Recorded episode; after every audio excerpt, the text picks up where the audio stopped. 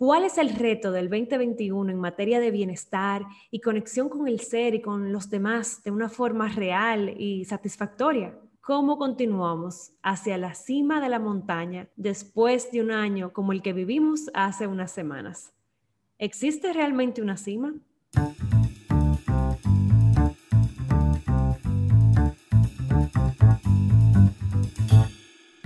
Hola, soy Iván Narrit y estás escuchando Menudo Podcast. Y para responder a estas preguntas, conversamos con Karim Mella, montañista, fundador de la Fundación Siempre Más y uno de los primeros dominicanos en subir la cima del Everest. Todo lo que hemos pasado no podemos que nos mantenga abajo. Tenemos que, como un sprint, tenemos que volver a saltar. Entonces yo creo que hasta a través de resiliencia nosotros podemos lograr eso. Y como dijimos al principio, todo lo que ha pasado en el 20 podemos utilizarlo para mejorar el 21. Así que menudo episodio tenemos hoy. Que lo disfruten.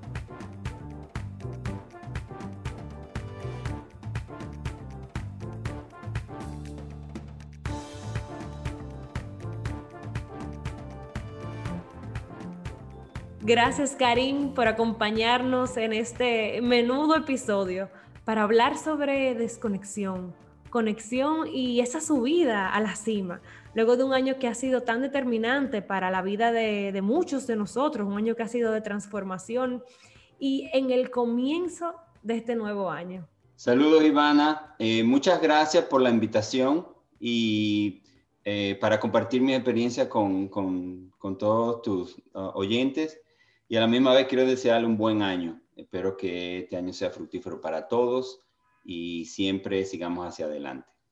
Muchísimas gracias, Karim.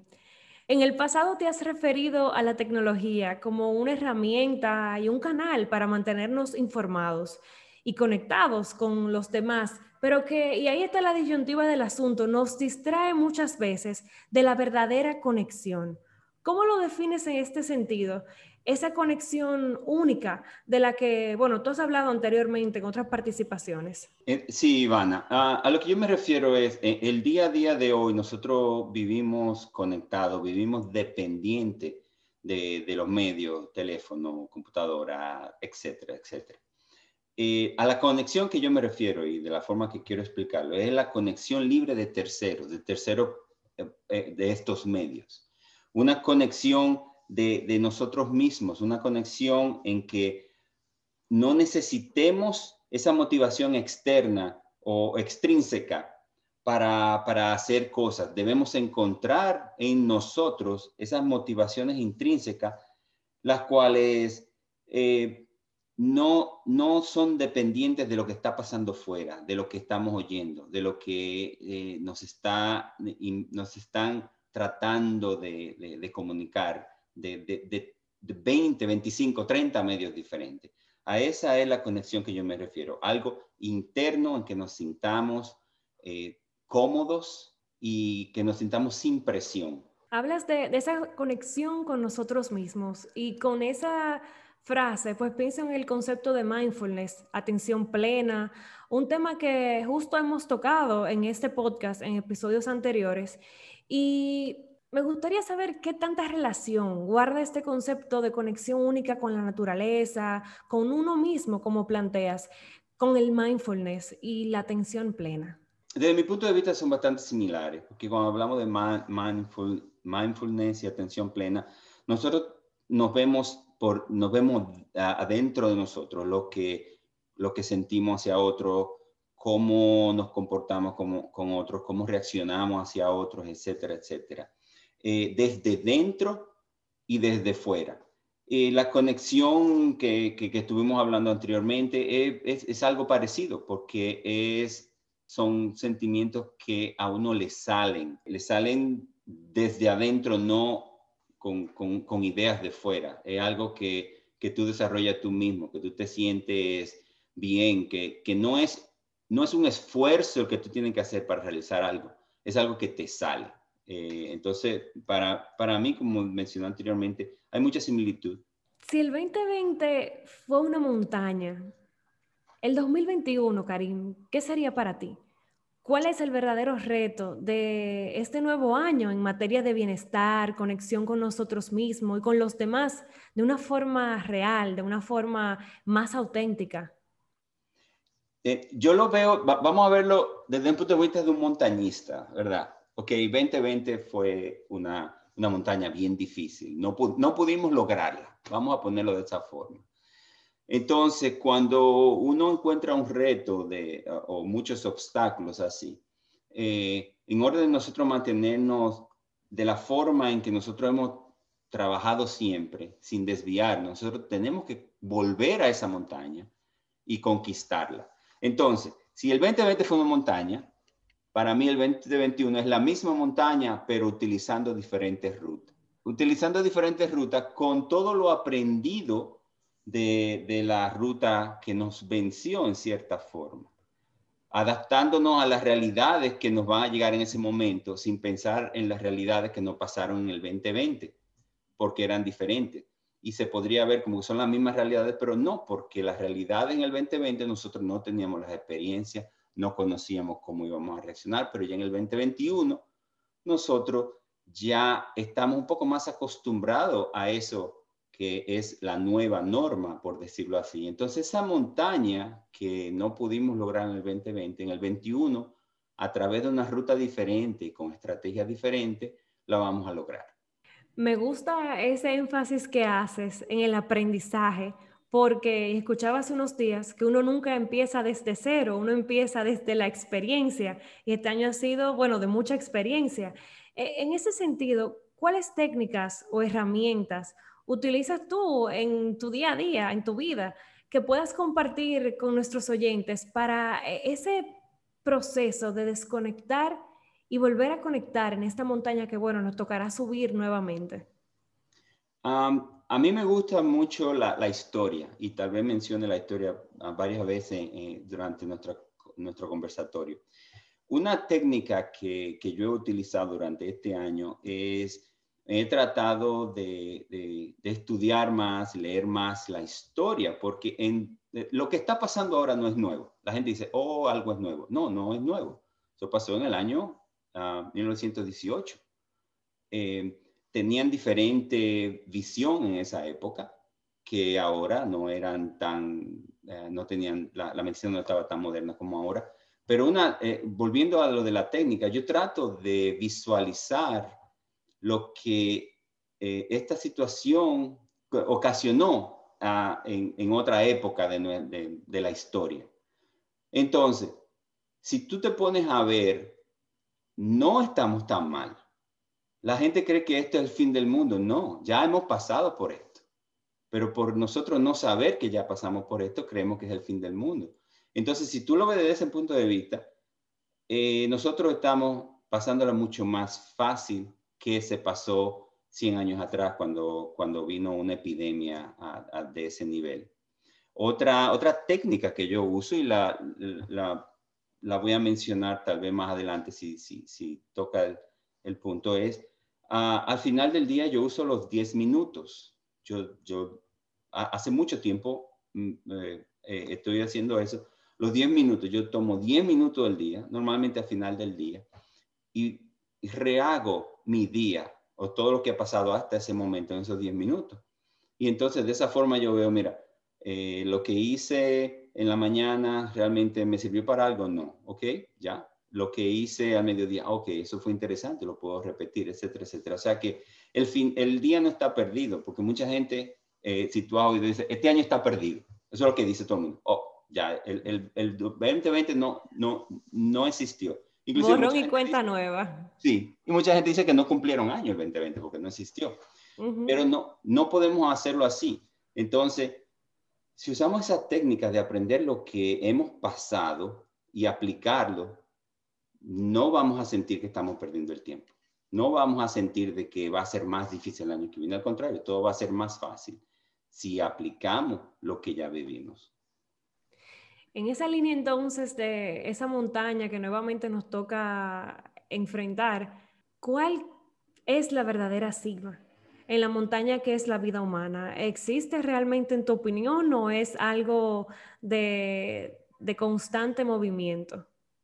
Bueno, eso es una pregunta muy personal porque cada uno tiene una vida diferente, una visión diferente, pero yo diría en, general para mí, la, cima de la vida es, es básicamente sentirse en paz, sentirse tranquilo y, sentir cierta forma, cierto punto de aceptación personal. Eh, eh, eso, eso sería la cima de la vida. En, en mi caso, Karim diría que no hay una sola cima, hay múltiples cimas, porque cada vez que uno llega a una cima, uno siempre ve el horizonte y ve más cimas. Entonces, para mí la vida está llena de cimas que en cada momento de la vida nosotros llegamos y, llegamos al, tope. Em, porque tiene que entender que cuando uno es joven, uno tiene diferente mentalidad que cuando ya uno eh, más adulto que cuando uno ya es en la tercera edad, pero cada una tiene cimas, inclusive dentro del mismo grupo ah, de edad hay varias cimas en la vida de nosotros. Por eso eh, son múltiples cimas para mí y, y uno de, de los principales es la aceptación. Y hablando más que de la cima del trayecto, ¿cuál crees que es la montaña más difícil de escalar? Y esta pregunta te la hago de forma eh, un poco abstracta y figurativa. Para mí lo más difícil que el ser humano tiene es conocerse. La gente diga, no, yo me conozco, yo sé cómo yo soy. Pero, pero en realidad muchos no nos conocemos. Tal vez nos conocemos en el ámbito del día a día, pero en, en los momentos difíciles no nos conocemos. Y no solamente conocernos, después que nos conozcamos y, sepamos lo que somos nosotros para lo que damos, para lo que no damos, porque nunca queremos eh, decir de que no podemos hacer algo o de que no somos buenos para algo, pero eso es parte de nuestro conocimiento. Conocer la fortaleza y conocer la debilidad, eso te hace más fuerte. Entonces, aparte de conocernos, eh, lo, lo, otro más difícil que lo mencioné anteriormente es aceptarnos como somos. Y ahí hay un gran, hay un gran y un punto muy difícil de aceptarnos como somos porque vamos a volver otra vez a lo de que estamos conectados con, con, con Instagram, con TikTok, con... Tú, tú nombra uno y, y, estamos conectados con eso. Eh, nosotros por influencia no aceptamos como nosotros somos y queremos ser como alguien que, que vemos un post que recibió mil likes. Entonces, creemos que esa es la forma de ser aceptado y estamos errados. Por eso es muy difícil conocerse uno mismo, conocer sus debilidades, su fortaleza y aceptar lo que uno es. Cuando uno lo logre, yo no estoy diciendo que yo lo logré, pero cuando uno lo logre, uno realmente va a tomar una visión diferente a la vida. Y en esa línea de que mencionas de conocerse a uno mismo, ¿cuál dirías que en tu caso ha sido la mayor satisfacción o tu mayor reto en el ámbito personal y profesional? Bueno, eh, la mayor satisfacción para mí es haber cumplido metas que me he trazado en mi vida. Por ejemplo, la, mucha, mucha, no muchas personas conocen, pero alguna persona conoce que yo me tracé la meta de subir el, el Monte Everest a la edad de 13 años. Y 30 años después, a los 43, yo, fui, yo llegué a la cima, primer dominicano en la cima, por una, por una meta que yo me tracé 30 años antes. Eh, eh, eso, eso para mí ha sido una de las satisfacciones más grandes. Eh, otras, eh, ah, las dificultades en la vida, eh, hay muchas dificultades, pero para mí no son dificultades porque si tú no la tienes en tu cabeza, en tu mente, ahí realmente fueron algo pasajero. Eh, dificultades que no se van de tu mente, esas son las reales dificultades. para mí, una de las dificultades que más, más, duras son pérdida de amigos, pérdida de personas cercanas, pérdida de mis mentores, esa persona que influyeron en mí. Eh, y, tal vez no, no 100% por la pérdida física, sino por la pérdida de, no tener eh, esa forma de comunicarme, de no tener esa forma de escucharlo, no tener esa forma de, de pensar en el presente, con esa persona. Eh, creo que eh, e, esa, serían las mayores, eh, los puntos más difíciles. Y hablando de montañas reales, esa gran montaña que mencionas, el Everest, ese gran reto, que me llama mucho la atención, que comentas que fue una meta que te pusiste desde muy joven, pero las personas no siempre saben desde tan corta edad lo que quieren, cuál es eh, esa gran montaña, en sentido también metafórico, que quieren alcanzar. ¿Qué crees que influyó en tu caso que te hayas enamorado de las montañas de esa forma a tan corta edad y que hayas sabido y hayas tenido la determinación de trazarte esa gran meta? Bueno, mi, mi historia como montañista empezó, créelo, no, a los 11 años, con el Colegio Loyola, en el Centro de Cursionista Loyola con, con, mi querido mentor en paz de cáncer, el padre Chuco, que subíamos al pico. A los 11 años, en el 1980, yo subí el pico Duarte. Y, y para mí fue un antes y un después, a la edad de 11 años. Y, yo a veces me pregunto, pero a los 11 años uno no, no está en eso, uno no está pensando, uno, uno lo que quiere jugar y eso. Pero a mí me llegó tanto la experiencia eh, más que todo la naturaleza, que yo mismo me sorprendí porque me, me agrada tanto el frío, los pinos, eh, y, tengo vivos recuerdos de algunos momentos que pasaron hace básicamente 40 años atrás, más de 40 años atrás. Eh, creo que ese fue mi, mi, inicio, como, como dirían, eso fue lo que me enganchó. Eh, en la montaña yo me di cuenta desde muy temprano que la persona, a uno le sale realmente el, la verdadera persona, sale en la montaña. Eh, si una persona es muy bien, es buena, bien chévere, eh, una persona bien agradable, aquí no significa que cuando tú empieces a pasar trabajo, cuando la situación se torne más dura, esa persona va a ser así igual. Entonces la montaña te da la oportunidad de enseñarlo todo. Eh, y para mí eso fue un abrir de ojos muy grande, porque, wow, aquí realmente tú estás con la real persona y tú actúas de la forma que realmente tú eres.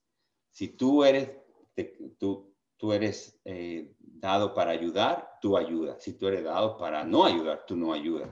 Entonces ahí eso me enseñó que ese ambiente me gustaba, ese ambiente era algo donde yo me conectaba. Y, las alturas, eso siempre ha sido mi fascinación. Ah, e, entonces, siempre se ha dicho que no es la cima, es el camino a la cima.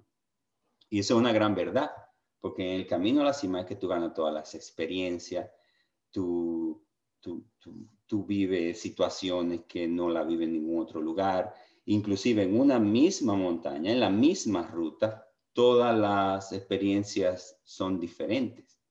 Yo he ido al pico, realmente perdí la cuenta cuántas veces he ido al pico, pero no dos picos son iguales, no son iguales. Y, por ejemplo, eh, yo fui al Everest en el 2011 y regresé en el 2017. Y ninguna de las dos experiencias son iguales absolutamente nada. Es como si yo hubiera subido dos montañas totalmente diferentes. Inclusive la cima es la misma y la experiencia en la cima también fue, fue diferente. Em, por eso ese niño de 11 años se enamoró de la montaña y, fue parte de su pasión que, que hasta hoy sigue latente en mí.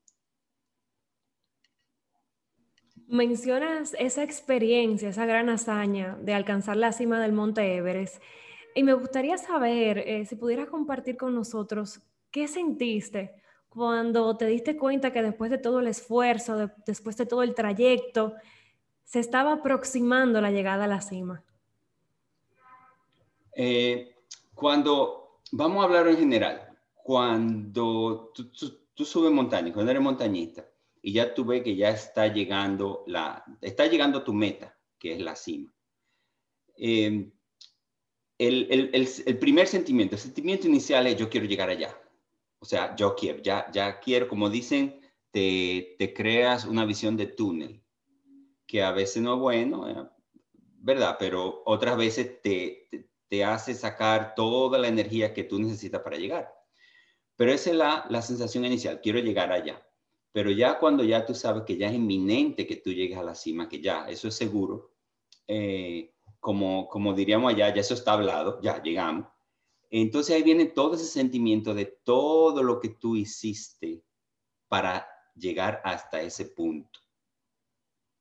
Entonces, todo ese sentimiento es como, es como una, una ducha de, de, sentimientos que te llegan. Y al momento de llegar a la cima, esos sentimientos se te van por un segundo porque ya tú llegaste, estás celebrando, pero tan pronto esa euforia pasa, vamos a decirle 3, 4, 5, 10 minutos, esos sentimientos, esa lluvia de sentimientos que tú tenías antes de llegar a la cima, vuelven a ti. Entonces ahí es que uno llora, ahí es que uno se ríe, ahí es que uno se, silencia, básicamente, para, para absorber todo eso que viene de dentro de uno. Y escuchándote con esa respuesta, reflexiono que no es solamente con las montañas, eso se aplica a muchos otros logros de nuestras vidas y a muchas otras cimas que, muchos han tenido la oportunidad de alcanzar o que todavía no han alcanzado, pero que están caminando hacia ese proyecto, hacia ese pequeño emprendimiento, especialmente en este año que ha sido eh, el 2020 que fue de tantos retos. Eh, creo que ahí es una metáfora muy interesante que la podemos aplicar en muchas otras facetas de nuestras vidas. Hilando con esa pregunta, Karim, ¿qué le recomendarías a una persona que no sabe lo que le apasiona y que quiere descubrirlo, así como tú a, corta edad descubriste esa gran pasión por la naturaleza? Mm, lo, que yo diría en referencia a esa pregunta es, eh, como decían los abuelos de uno y las abuelas de uno, tú no, no, te pongas a buscar novio o novia, que, eso llega. y, yo lo aplico aquí en, tu pasión, la pasión llega. Tú no puedes decir, ok, mira, veo gente montando bicicleta, ok, me voy a apasionar para montar bicicleta, que esa sea mi pasión. Eso no trabaja así. Inclusive las personas que hacen montañismo, que hacen esto y, y, famosamente se retiran, e, eso no, no, eso no es pasión, porque una pasión real uno nunca se retira de ella. Entonces, volviendo para atrás, eh, mi recomendación es que en, cuando uno encuentra algo que desea hacerlo, sin, sin ningún tipo de, ventaja, ah, que desea hacerlo por nada, básicamente. Ese es el primer indicio de que hay una pasión, de que hay pasión en ese sentimiento, ya sea jugar golf, ya sea eh, eh, montar bicicleta, ya sea subir montaña. Pero es, tiene que salir de dentro de uno estábamos hablando inicialmente de las conexiones intrínsecas. Eso tiene que salir dentro de uno, a querer algo. Y aparte de, de, quererlo y desearlo, tiene que ser algo que personalmente sea fácil adaptarse a eso. Eh, en el sentido de que, eh, ok, yo quiero hacer esto y quiero subir montaña, pero no puedo ahora, pero está bien, lo voy a hacer en dos meses y en dos meses tú tienes esa misma pasión. Tú simplemente adaptaste tu, tu tiempo para, para subir. Entonces, mi recomendación para aquellos que, que, deseen encontrar una pasión es deje que llegue. La pasión le va a llegar, pero usted tiene que abrirse y tener diferentes experiencias para, para, que, para encontrar algo que le guste. Hablando de esas pasiones eh, y de cómo a veces hay gente que quiere descubrirla o destinar tiempo para eso, pero tiene otros compromisos que siente que no le permiten, ¿cuáles técnicas son necesarias para conectar con lo esencial, con eso que realmente es importante, sin dejar de lado ser productivos o esos otros compromisos que también tenemos que hacerle frente? Eh, eso es bien difícil, especialmente cuando cuando hay personas que lo, dedican todo a, lo que quieren hacer. Ah, pero lo, primero que tenemos que hacer es, tenemos que trazar nuestras prioridades. Eh, y, aparte de trazar prioridades, tenemos que ser realistas en, en, lo que queremos hacer en nuestras pasiones. Si la pasión que tú tienes te da para vivir, no importa. Pero si la pasión es solamente un hobby o es, un, es, es una parte de lo que tú haces al día, tus prioridades son tu familia, tus prioridades son tu trabajo, etcétera, etcétera. Entonces, ya después que tú tienes tus prioridades en, en, en, en, orden, tú tienes que calcular tu tiempo y programar tu día, que es una de las cosas que es más fácil de hablar, de programar día, que de hacerlas. Uno dice, voy a hacer uno, dos, tres, cuatro, cinco hoy, pero al final tú haces uno y el cinco la lee de nuevo para hacerla, pero no la hace. Entonces, si tú te programas tu día, eh, en cierta forma tú te sacrificas para hacer ese programa, tú sí vas a tener tiempo para todo lo que tú quieras. Y como, como yo dije anteriormente de, la, de, de, la, de las ah, pasiones, tenemos que adaptarnos a una pasión. Si yo no puedo hacerlo hoy, yo no me voy a volver loco porque no puedo subir una montaña. Tengo, bueno, lo dejo para mañana, pasado mañana o para la próxima temporada, que es así. Hablando de programar tu día, ¿cómo es un día para ti? depende mucho. Yo, yo viajo bastante, pero vamos a decir un día aquí en sin, viajar. Eh, normalmente yo me, despierto bien temprano, eso de las 5, 5 y media, eh, y hago ejercicio. Normalmente hago ejercicio todos los días. Los sábados y los domingos hago, hago monto bicicleta bien largo y, no, no, me despierto a las 5, por supuesto, pero, pero sí. Entonces, después de hacer ejercicio en la mañana, voy a la oficina o preparo charla o hago lo que tengo que hacer durante, durante el día hay varias cosas que yo he adaptado de hace mucho tiempo. Eh, yo trato de hablar, conversar con alguien todos los días. O sea, eh, está bien que tenemos WhatsApp, tenemos eh, text, todo lo que tú quieras, email, pero yo trato de mantener ese contacto con, con varias personas al día. Ya sea llamo a mi hermano, llamo a mi mamá, hablo con alguien. Eso, eso no pasa un día que yo no, que, que yo no haga varias llamadas simplemente por el hecho de hablar. Otra cosa también que yo trato de separar y sacar tiempo todos los días es para escuchar el libro. Yo estoy escuchando muchos libros. Y para mí es más, es más fácil escuchar libros que leerlo ahora mismo por el tiempo. Ya después cuando uno se retire ya va a tener tiempo de leer, sentarse, ¿verdad? En una silla así como esa ahí pero ahora mismo es, eh, eh, para mí es más, eh, es más cómodo escuchar libros y todos los días, yo siempre estoy escuchando un libro y, lo pongo cuando voy en el carro un, un, ratito y a veces dura hasta dos semanas escuchando el libro porque no tengo el tiempo para escuchar, o sea, yo lo escucho mientras hago otra cosa. siempre uso los 10 minutos que hablamos en alguna parte del día, normalmente en la tarde, y muchas veces en la noche, después de cena, yo salgo a caminar. Antes yo hacía ejercicio, pero no, ahora prefiero salir a caminar en la noche. Eh, muchas veces uso mis 10 minutos ahí, otras veces escucho libros ahí y otras veces simplemente pienso mientras camino. 5 eh, kilómetros, 6 kilómetros, pero eso me ayuda, a, eso es una forma para mí como de, de terminar el día tranquilo. Háblanos de la fundación que presides, Siempre Más. ¿Cuál es la motivación real detrás de esta fundación para ti y qué les espera en este 2021?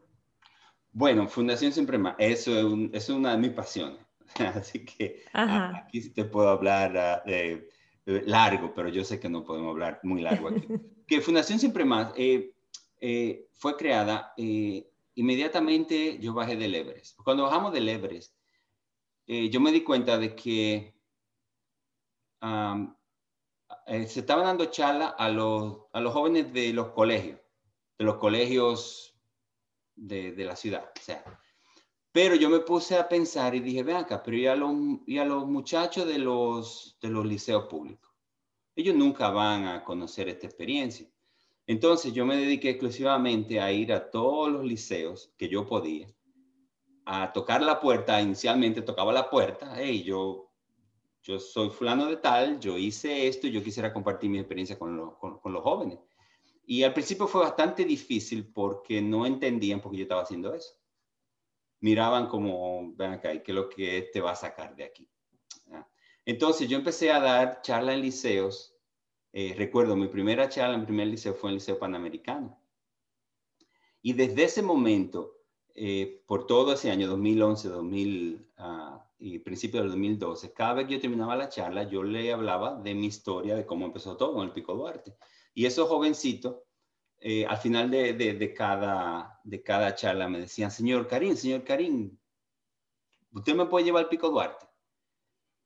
Eh, a mí se me hacía un nudo en la garganta porque, wow, o sea, a ellos les interesa el Pico Duarte, pero a la misma vez me daba cierta pena porque eh, los jóvenes, esos jóvenes no tenían la facilidad para, para ir a una excursión al Pico Duarte, no tenían equipo, no tenían zapatos buenos, tenían básicamente fondos para costearse una excursión al Pico Duarte. Entonces ahí me salió la idea de la Fundación Siempre Más. Eh, ¿Por qué siempre más? Porque no importa que tú llegues a una cima, siempre hay más. Si tú llegas a la cima más alta del mundo, hay más. ¿Qué significa ese más? Más significa compartir esa cima con otro. Más significa más montañas, etc. Entonces yo quería pasarle esa idea a esos jóvenes. Y desde el año 2012, a través de donaciones, eh, eh, alianza con otras instituciones, bueno, con, con, con la Asociación Popular de Préstamo tenemos una gran alianza desde el principio. Entonces empezamos a, a captar fondos para hacer excursiones para esos jóvenes al Pico Duarte, que no son simplemente una gira al Pico Duarte, una excursión educativa. Eh, durante la excursión le damos entre 12 y 14 charlas referente a medio ambiente, protección de recursos naturales y crecimiento personal. Eh, y esos jóvenes, eh, tú notas en esos cuatro días de, de, excursión, tú notas que esos jóvenes cambian. O sea, ellos, ellos ven la vida diferente. Muchos de ellos nunca habían salido de su barrio o de su pueblo, porque nosotros hemos, hemos eh, eh, llevado grupos de diferentes pueblos, inclusive hemos llevado grupos también de niños huérfanos, eh, San Pedro, de la Romana, etcétera. Entonces los mezclamos, mezclamos todos esos colegios, todos esos liceos, mezclamos todos esos grupos.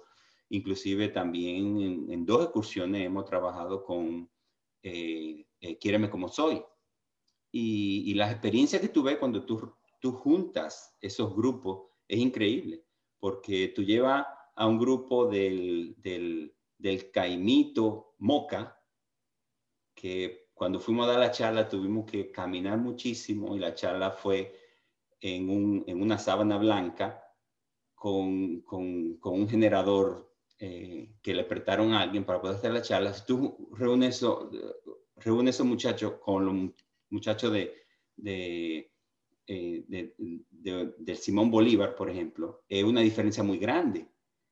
Pero al final la montaña lo, lo hace compenetrar y, y, al final de la excursión tú no sabes de, qué grupo es cada uno. Y eso es muy interesante y una experiencia muy bonita. Y nosotros como los voluntarios de la, de la Fundación Siempre eh, aprendemos y ganamos tal vez igual o más que los muchachos pero es algo que lo estamos haciendo para que primero ellos conozcan su país, porque si tú no conoces algo, tú nunca lo vas a amar. Y eh, la meta es que cuando alguno de ellos llegue a una posición en el gobierno, una posición eh, en el país, en algo, ellos sepan lo que es su país, lo bonito que es y quieran defenderlo. Y, por ejemplo, no, no salgan firmando una aprobación para una carretera por el medio del Pico Duarte por decirlo así. ¿eh? Eh, si tú no conoces a algo, tú nunca lo vas a amar. Es así. Para terminar, Karim, de esta conversación, de este trayecto que ha sido tan interesante, hay una práctica que muchas personas llevan cada término de año e inicio de uno nuevo, y es bautizar o, o manifestar el nuevo año con una palabra. ¿Cuál palabra podría definir este año nuevo para ti? Ah, esa, qué difícil la pusiste. Solo una palabra. Resiliencia. Porque todo lo que hemos pasado no podemos que nos mantenga abajo. Tenemos que, como un sprint, tenemos que volver a saltar. Entonces yo creo que hasta a través de resiliencia nosotros podemos lograr eso. Y como dijimos al principio, todo lo que ha pasado en el 20 podemos utilizarlo para mejorar el 21. Así es. Bueno, pues muchísimas gracias, Karim, por compartir con nosotros tus experiencias, tus aprendizajes como montañista en todo ese trayecto que realmente eh, enseña mucho y por eso te agradecemos por compartir todo eso con nosotros en este episodio.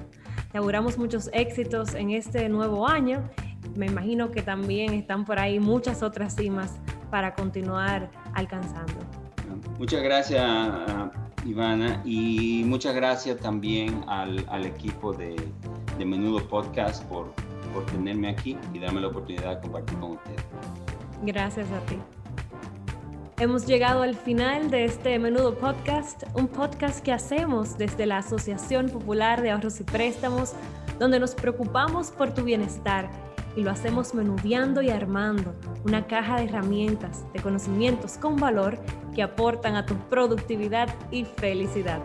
Recuerda seguirnos en las redes sociales y conectar con nosotros, compartir este episodio con quien piensas que lo necesita y dejarnos saber qué vas a poner en práctica a partir de hoy.